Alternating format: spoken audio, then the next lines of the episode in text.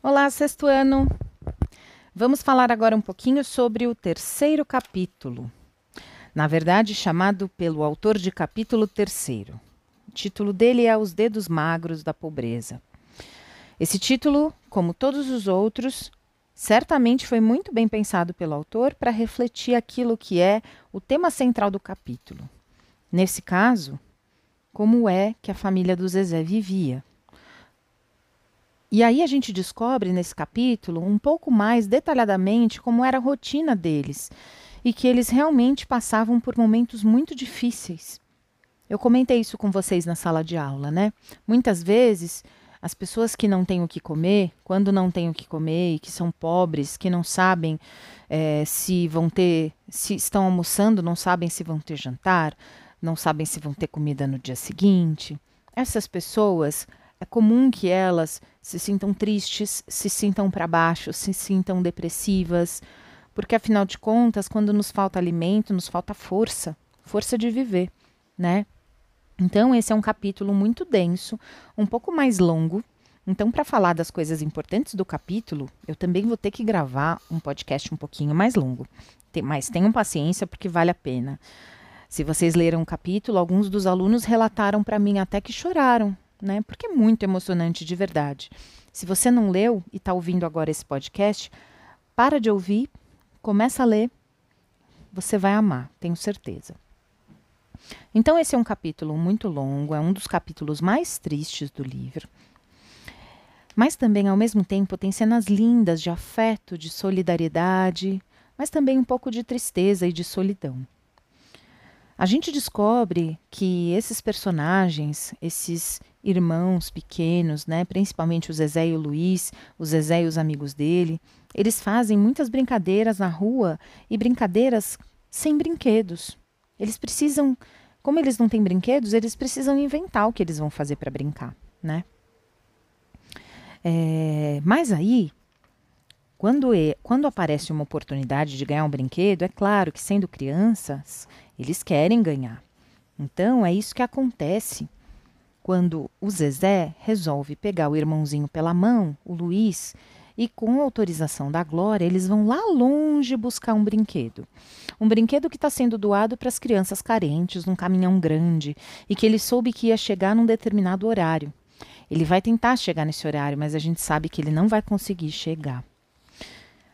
Eu vou ler para vocês a parte do capítulo em que eles caminham até chegar lá. Imaginem vocês que o Zezé tem seis anos, ele é muito pequeno e está levando o irmão pela mão, o irmão ainda menor, numa caminhada longa e demorada, até tentar alcançar esse caminhão de brinquedos e sem conseguir alcançar.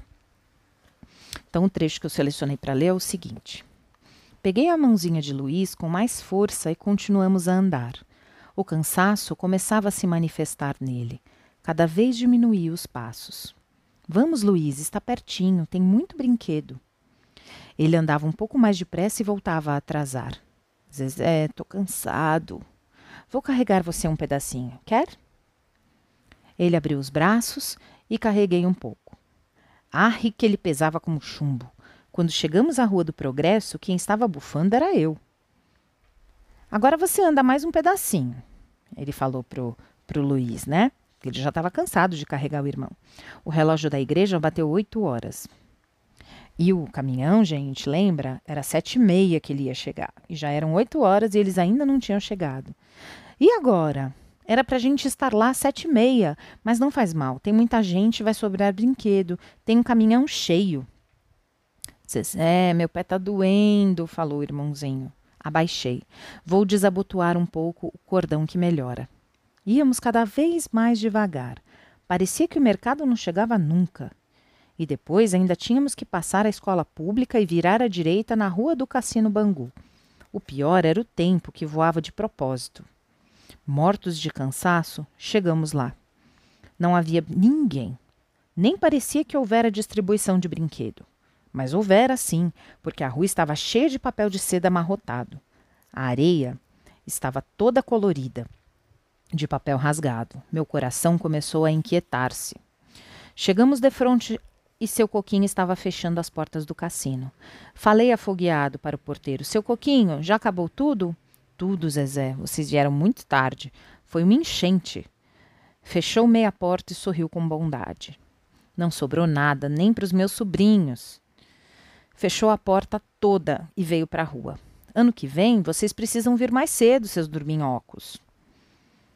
Falou lá o dono do comércio. E o Zezé disse: Não faz mal.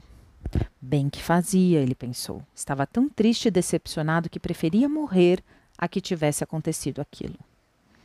Então, gente, ele ficou tão chateado, tão chateado. E aí, mais adiante, ele narra o seguinte: o sentimento dele da seguinte maneira: Meu peito explodiu numa mágoa enorme. Juro que vou comprar, nem que eu tenha que matar e roubar, ele falou para o Luiz. Por dentro, não era meu passarinho que comentava aquilo. Devia ser o coração. Só assim mesmo, porque o menino Jesus não gosta de mim. Ele, até, ele gosta até do boi e do burrinho do presépio, mas de mim não. Ele se vingava porque eu era filhado do diabo. Se vingava de mim, deixando de dar presente ao meu irmão. Mas Luiz não merecia isso, porque era um anjo. Nenhum anjinho do céu podia ser melhor do que ele. Aí as lágrimas desceram covardemente. Zezé, você está chorando, disse o Luiz. Passa logo. Mesmo eu não sou um rei como você. Só sou uma coisa que não presta para nada. Um menino muito malvado, bem malvado mesmo. Só isso. Então vejam que tristeza, né? É, a tristeza já é grande por saber que eles não conseguiram alcançar o caminhão e receber os brinquedos. E fica ainda maior porque o Zezé ele sente por si mesmo uma autopiedade muito grande. Ele se acha parceiro do diabo, e acha que ele está sendo castigado, que o irmãozinho está sendo castigado por causa dele. É muito triste. É muito triste saber que uma criança sentiu essa emoção tão ruim, não é? E do jeito que o José Mauro de Vasconcelos narra, parece tão verdade, né, gente? E aí é, entra aquela mistura que nós conversamos que existe na autobiografia, aquela mistura entre realidade e ficção. Não é? Então a gente não sabe se isso aconteceu de verdade, mas aquele sentimento que ele sentiu parece tão verdadeiro do jeito que ele conta, não é? Bom, eu tenho ainda quatro cenas para comentar, mas eu vou fazer isso num, numa segunda parte do podcast para não ficar muito longo, tá bom? Até já!